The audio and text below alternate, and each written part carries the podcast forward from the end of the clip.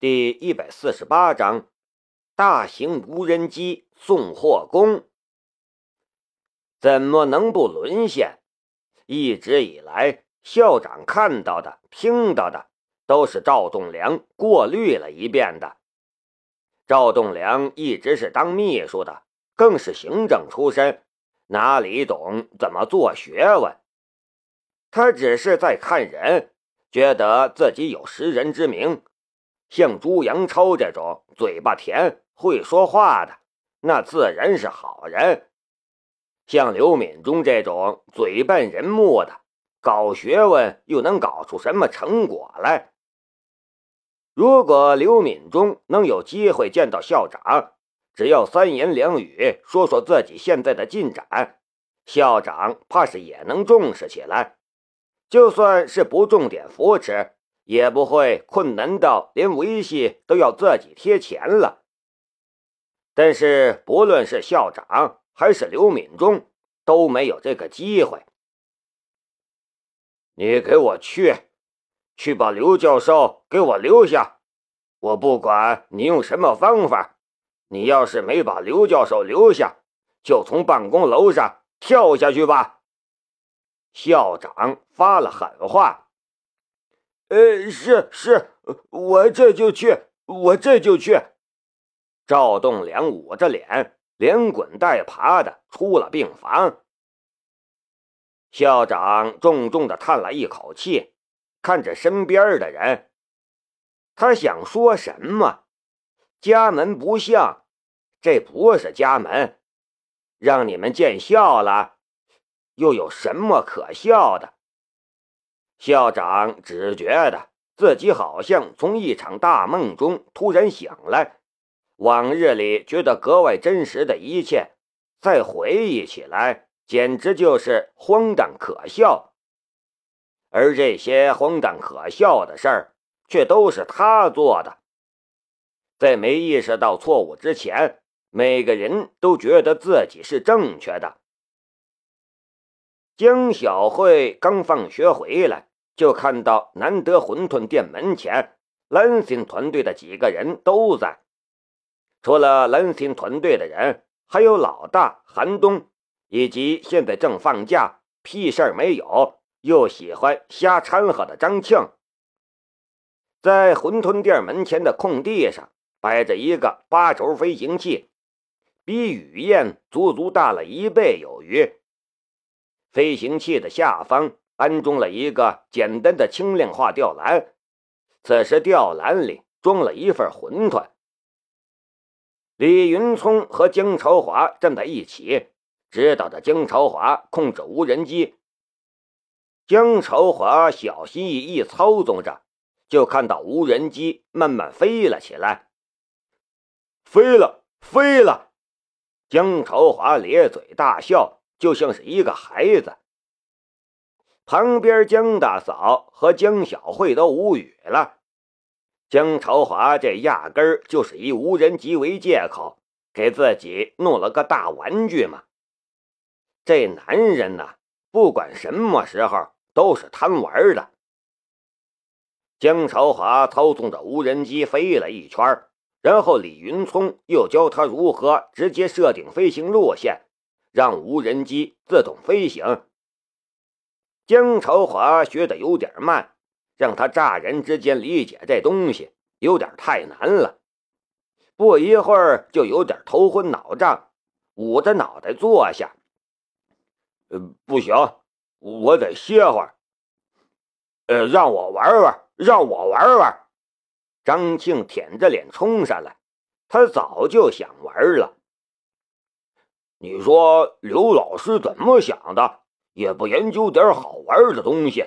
我都想跳槽了，你们蓝星团队还要人不？终于拿到了无人机的操纵权，张庆操控着无人机飞上飞下，玩的特别开心，说道：“这东西真不错，啥时候开卖呀？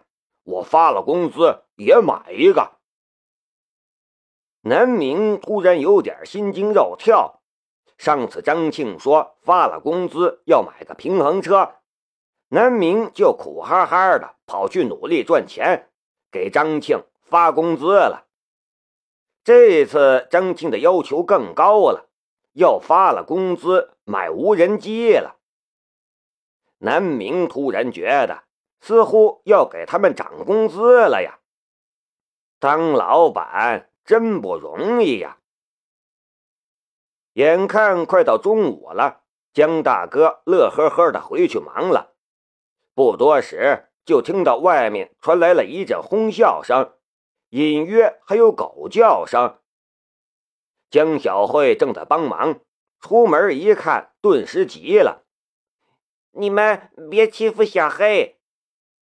却见这几个熊孩子把小黑装在了吊篮里，正带着小黑在天上飞呢。小黑趴在吊篮里，探着脑袋看着外面。嗷嗷叫着，看到江小慧出来，几个熊孩子赶忙互相推卸责任：“呃，不是我，呃，是南明说要做载人实验的，呃，是张庆报上去的，呃，是小黑自己爬进去的，是，快放小黑下来！”江小慧急了，上去就捶正操纵着无人机的李云聪。这些男孩子不管多大年龄，都一个比一个讨厌，就连南明都这么讨厌。小黑下来的时候，吓得腿都软了，在原地趴了一会儿，才嗷嗷叫着冲上去咬南明的鞋子。你看，不害怕吧？好玩吧？要不要再来呀？南明道。江小慧狠狠瞪了南明一眼，抱着小黑进屋里去了。不多时，南明觉得脚底下有什么东西，低头一看，小黑正蹲在那里咬他的鞋子呢。南明蹲下，伸出手，小黑就跳到了南明的手里，还嗷嗷叫着。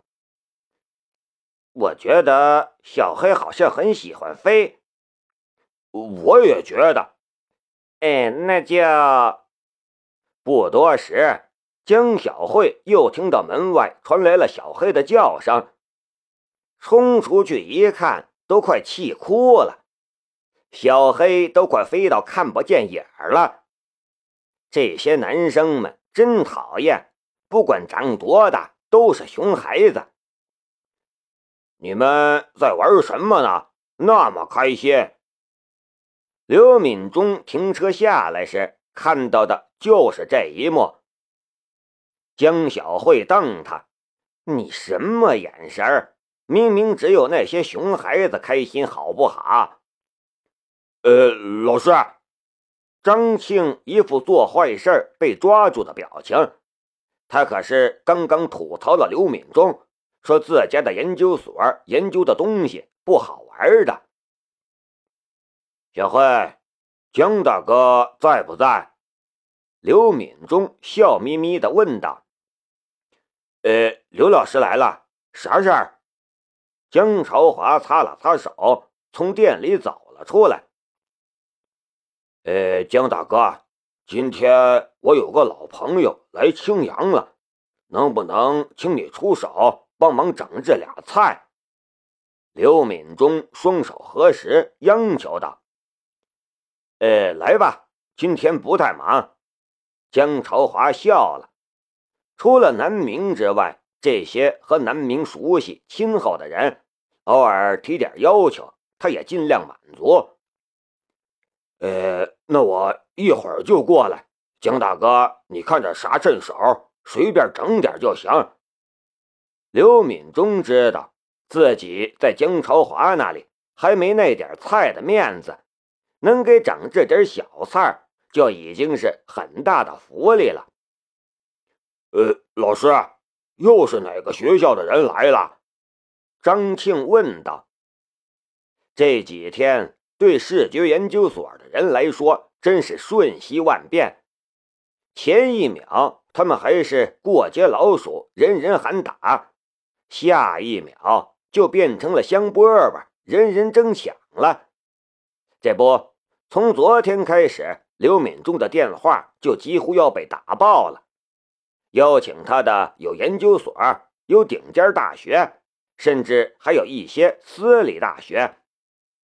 有的是晓之以理，呃，我们是国内首屈一指的顶尖大学，除非出国，否则恐怕再没有比我们这里更好的了。国内的脑神经研究方面，我们是走在最前列的。你来了，可以有很多志同道合的同伴。有的是诱之以利，我们是私立大学。但是我们别的没有，就是有钱。刘老师，你需要多少研究经费？说吧，前期经费一千万够不够？如果你过来，我们再奖励你个人一千万。有的是动之以情。哎，老刘啊，我们也是多年老同学了，搞的又是差不多的课题，不如来一块儿搞吧。我给你打下手，向你学习学习。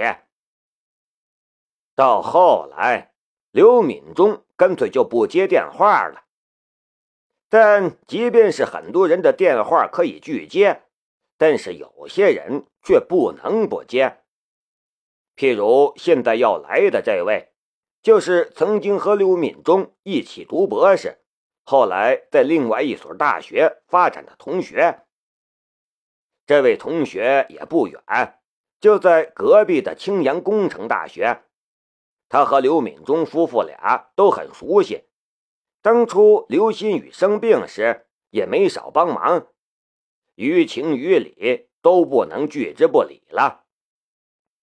不等他开口，刘敏忠就道：“哎，老同学，你也别说了，咱们就叙叙旧。至于去哪里？”我一个人也决定不了，还要问问其他人的意见。